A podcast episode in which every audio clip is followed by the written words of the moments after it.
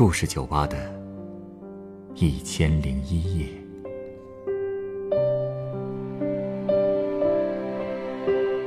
本节目由北京人民广播电台故事广播与凤凰网有故事的人频道联合制作。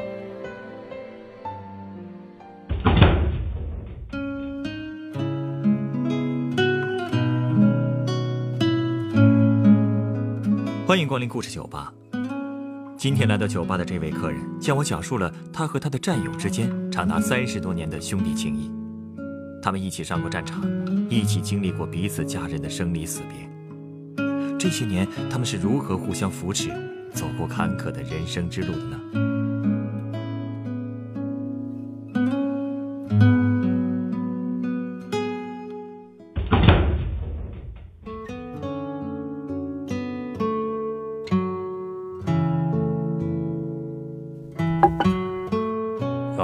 这辈子我最亲的哥们儿啊，就得数大鹏了。我们俩是老乡，家离得也不远。当年我们是一块儿体检，一块儿当兵，又分进了同一个班。从那以后啊，大鹏就成了我在部队上的保护伞。保护伞？对呀，我呀是个城里兵，从小就没吃过苦。刚进部队的时候。正好是冬天，冰天雪地的，早上没热水洗脸，晚上也没有炉子取暖。刚从城里来那会儿啊，我可真是没少偷偷掉眼泪啊。可是大鹏就不一样了，他从小跟着奶奶过惯了苦日子，所以一进部队很快就适应了。我们虽然从小就认识，可是来部队前没说过话。但因为在部队里，我老受人欺负，大鹏觉得是老乡就得帮上一把，所以他对我呀那是格外的关心。哎，那还真不错啊，有个老乡在，部队的生活应该过得挺舒心的吧？这舒心真是谈不上了，那个时候要上战场的呀，要上战场。我记得七九年的时候，我们在广西的边境进行了一次军事行动。在战斗中啊，大鹏的腿受了伤，是我把他背下了前线。打那以后，我们就算是过命的兄弟了，而且之后的大半辈子，我们一直都是生死与共的好兄弟。生死与共？你们之后又参加战斗了？生死与共这个词儿听上去更适合用在战场上哈。其实我告诉你，在和平年代。哎，我们俩呀也经历过不少生死关头，这话怎么说呢？哎呀，这就说来话长了。复员以后呢，我们一块分配进了工厂，虽然不在一个厂子里，但是我跟大鹏一直没断了联系。大鹏啊，他人比较内向，说话快了还有点结巴，所以在厂子里一直都是默默无闻的。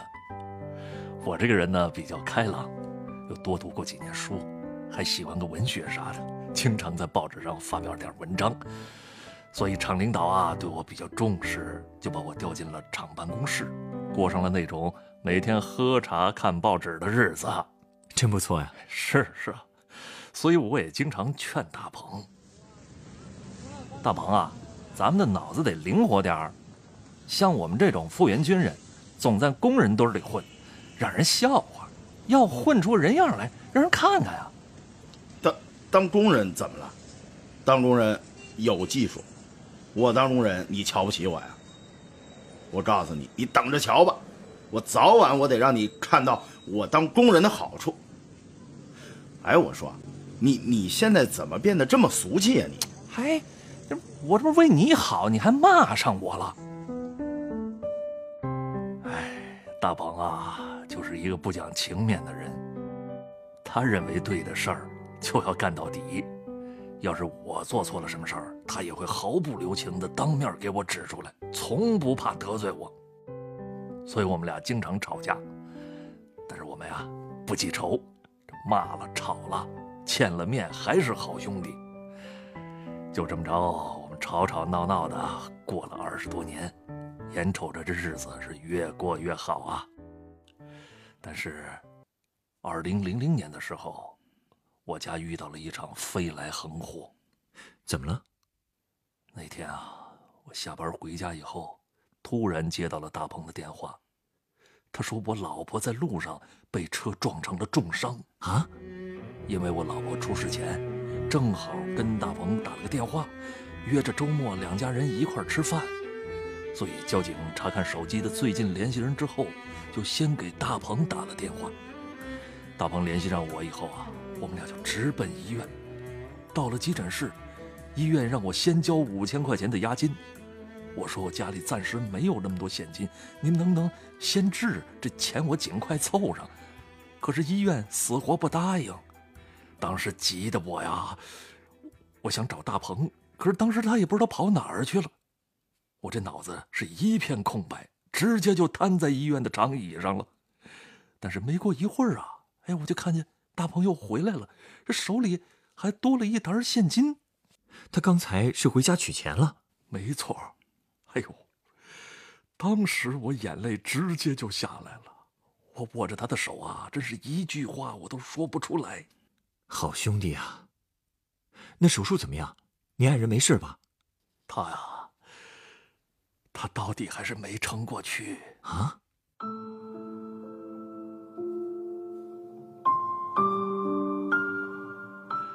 我老婆走了以后啊，我真是不知道该怎么活下去了。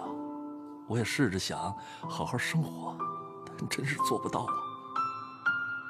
那段时间，天天失眠，每天就想着一死了之。后来大鹏也看出来了，所以经常过来看我。之后有一天啊，我送完他之后，我越想越觉得这么熬下去我也没什么意思了，我就把一直偷偷藏着的安眠药拿出来。可我刚把药瓶打开，大鹏又回来了。哎，大大大鹏，你你忘拿东西了是吧？你你手里拿拿的什么？这没什么，就是安安定。这两天不是一直睡不好吗？睡不好，你你打算吃几片？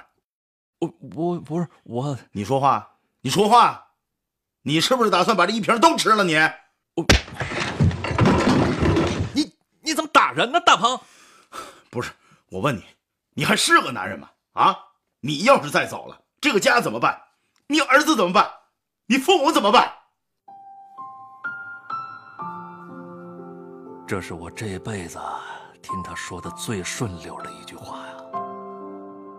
大鹏冲我吼完，就索性在我家里住下了，一直陪了我三天三夜。三天以后，我彻底绷不住了，抱着他大哭了一场。哭完了。我也就想开了，我决定重新开始新生活。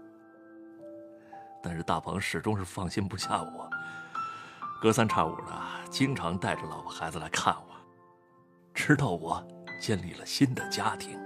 真为你高兴啊，有大鹏这么个好兄弟。是啊，我真是特别特别感谢他。后来我也问过他，我说我准备吃安眠药那天，你怎么突然回来了？你猜他怎么说的？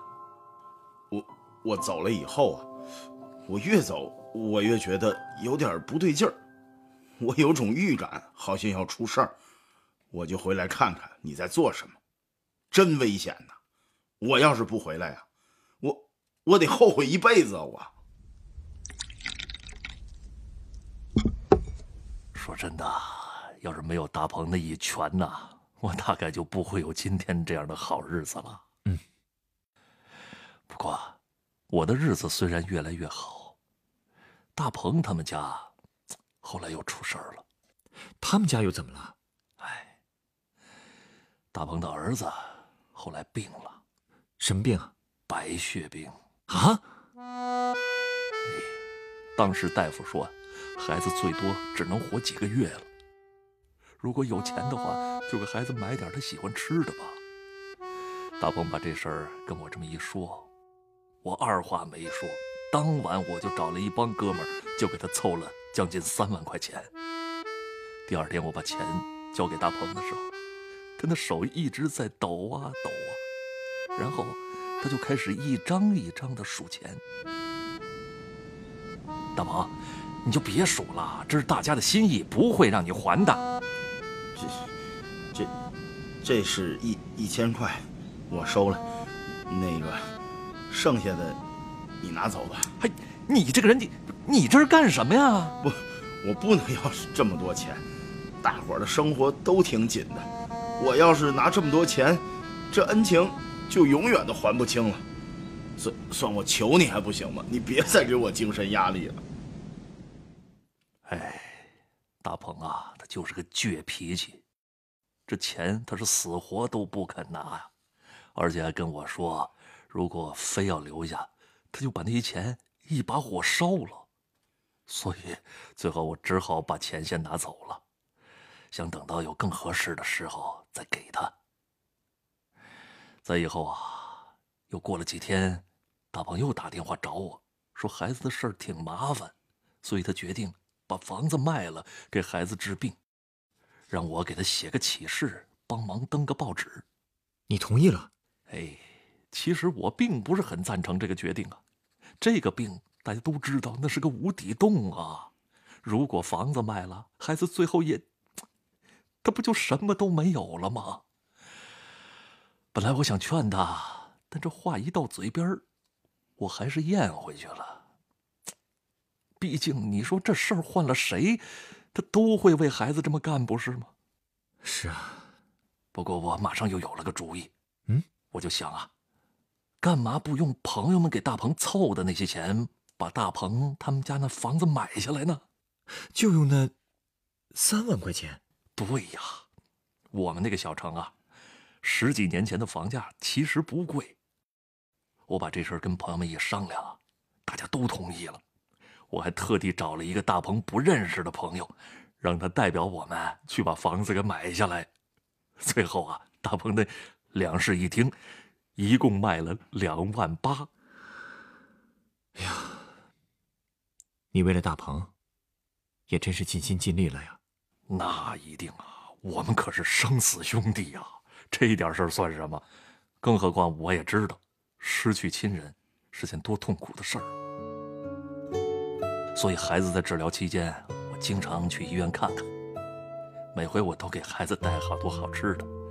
大鹏还老是跟我说，一家人痛苦已经够了，他不想再连累别人。我跟他说啊，生死兄弟，别说这种话。钱不够，大家都会帮忙凑。可是大鹏从来没开口管我借过一分钱。我是眼睁睁地看着他，为了给他们家孩子治病。变得一贫如洗，而且后来他还辞了工作，天天的守着孩子，经常连着几顿饭都不吃也不睡觉，那脸色啊，熬得都蜡黄了。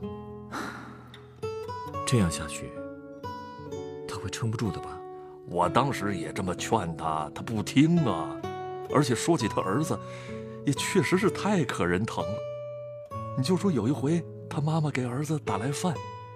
孩子一看饭菜这么好，就说：“以后不用给他买这么好的菜了。这病本来就费钱，爸妈赚钱又不容易，少花点吧，留着点钱。”他说他还想考学呢。他不知道自己的病情。大鹏他们两口子不敢跟孩子说实话呀，所以孩子这么一说，大鹏的眼泪就下来了。我怕孩子看到多想，我就把大鹏拉到病房外头。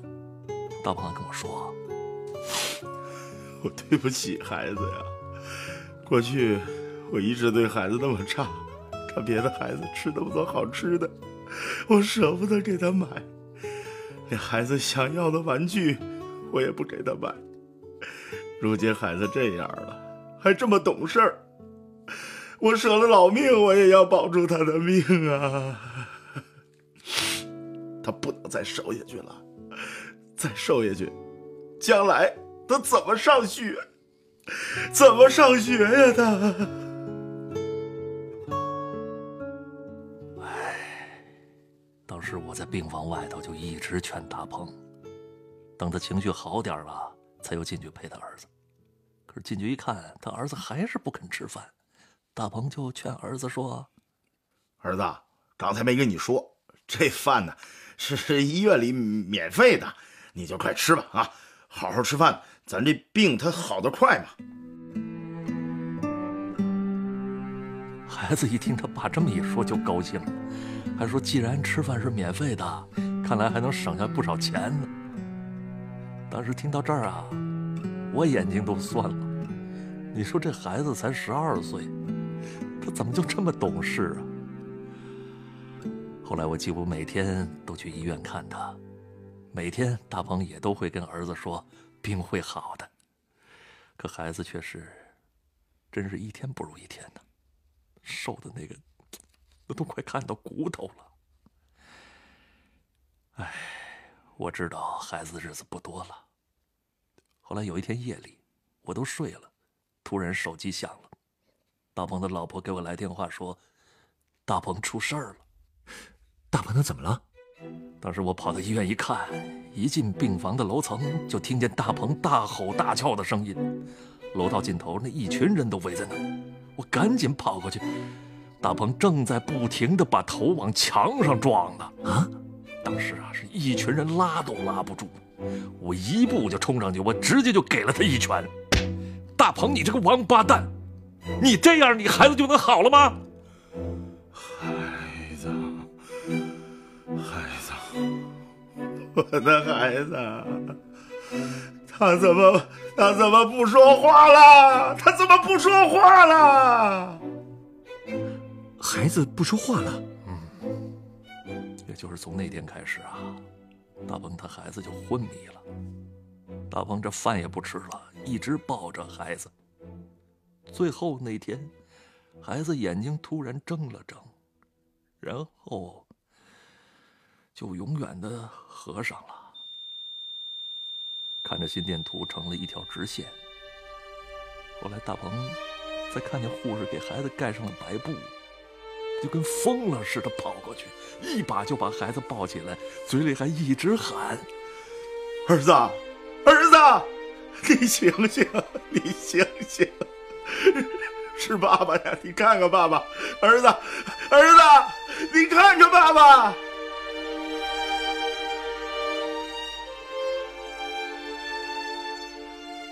后来朋友们都来了，大家让大鹏把孩子放到床上，可大鹏死活都不干。我只好哄他说：“孩子睡着了，把他放到床上去吧。”大鹏这才把孩子放下，我们就赶紧把她嫁出去了。哎呀，那之后的日子，她是怎么熬过来的？之后的那些天啊。都没法说了。孩子的丧事办完了，孩子他妈也累倒了，回了娘家。大鹏呢，一直留在医院里，是不吃也不喝，一句话都不说，一坐就是大半天无论我跟他说什么呀，他都一言不发。我劝他回家，他跟我说：“家，孩子。”都没了，哪来的家，兄弟？我我已经没有家了。你你让我跟孩子一块去吧。他病了以后就一直跟我说他害怕，现在他一个人走了，他肯定害怕极了。兄弟，我要去陪他。我要去陪他，我要去陪他。哎，大鹏就这么一直念叨，念叨，停不下来。我也不管那么多，我就直接把他拉出医院，打了个车，硬把他送回了原先的家。原先的家？你是说当时你们偷偷买下的那个房子？对对对，他呀。一看就傻了，我当时就把事情的经过一五一十的跟他说了。可是大鹏说：“兄弟啊，这次我这真是对不住你。无论怎么说，无论怎么说，我也得去陪孩子。这房子你们卖了吧。”我知道。大鹏是个性情中人，我也知道，时间会解决一切问题。毕竟我也是过来人嘛，所以当时我就决定留下来陪他。就这样，我跟大鹏对峙了三天三夜。虽然他不说话，可是我一直在苦口婆心的劝他。三天三夜，就和当年他陪你的时候一样。是啊，你说说我们俩，他最后走出来了吧？走出来了。到了第四天啊，他总算肯说话了，再也不说那想死的话了。后来啊，他也问过我，陪他这三天算是报当年的恩吗？我跟他说什么报恩不报恩的，咱们俩是什么呀？这是生死兄弟。生死兄弟，这个词的分量，真的是用生命在衡量啊！啊，你稍等，我要送你一杯鸡尾酒。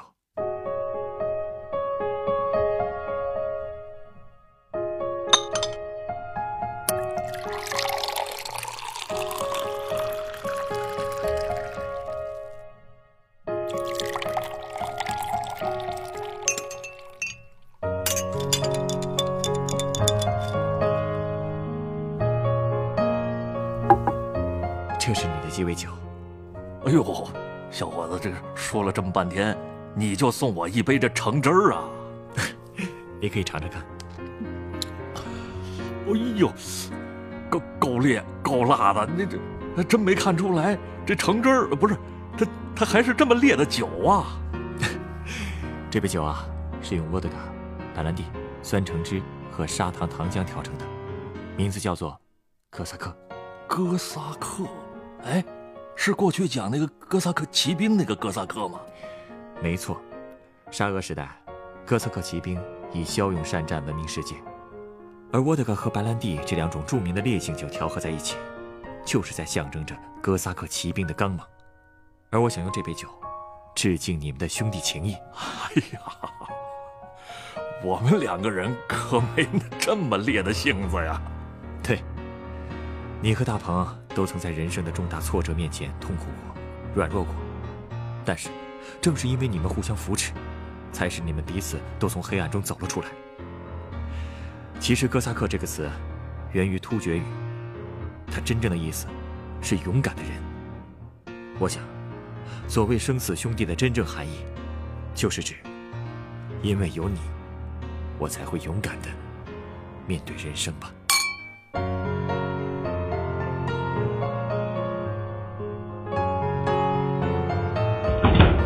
本故事选自凤凰网“有故事的人”独家签约作品《兄弟》，原作彭波，改编制作陈寒，演播张帆、赵亮、陈光，录音严乔峰。人人都有故事，欢迎搜索微信公众号“有故事的人”，写出你的故事，分享别人的故事。下一个夜晚，欢迎继续来到故事酒吧，倾听人生故事。收听最新节目，请关注北京故事广播，工作日每晚九点播出的《故事酒吧》的一千零一夜。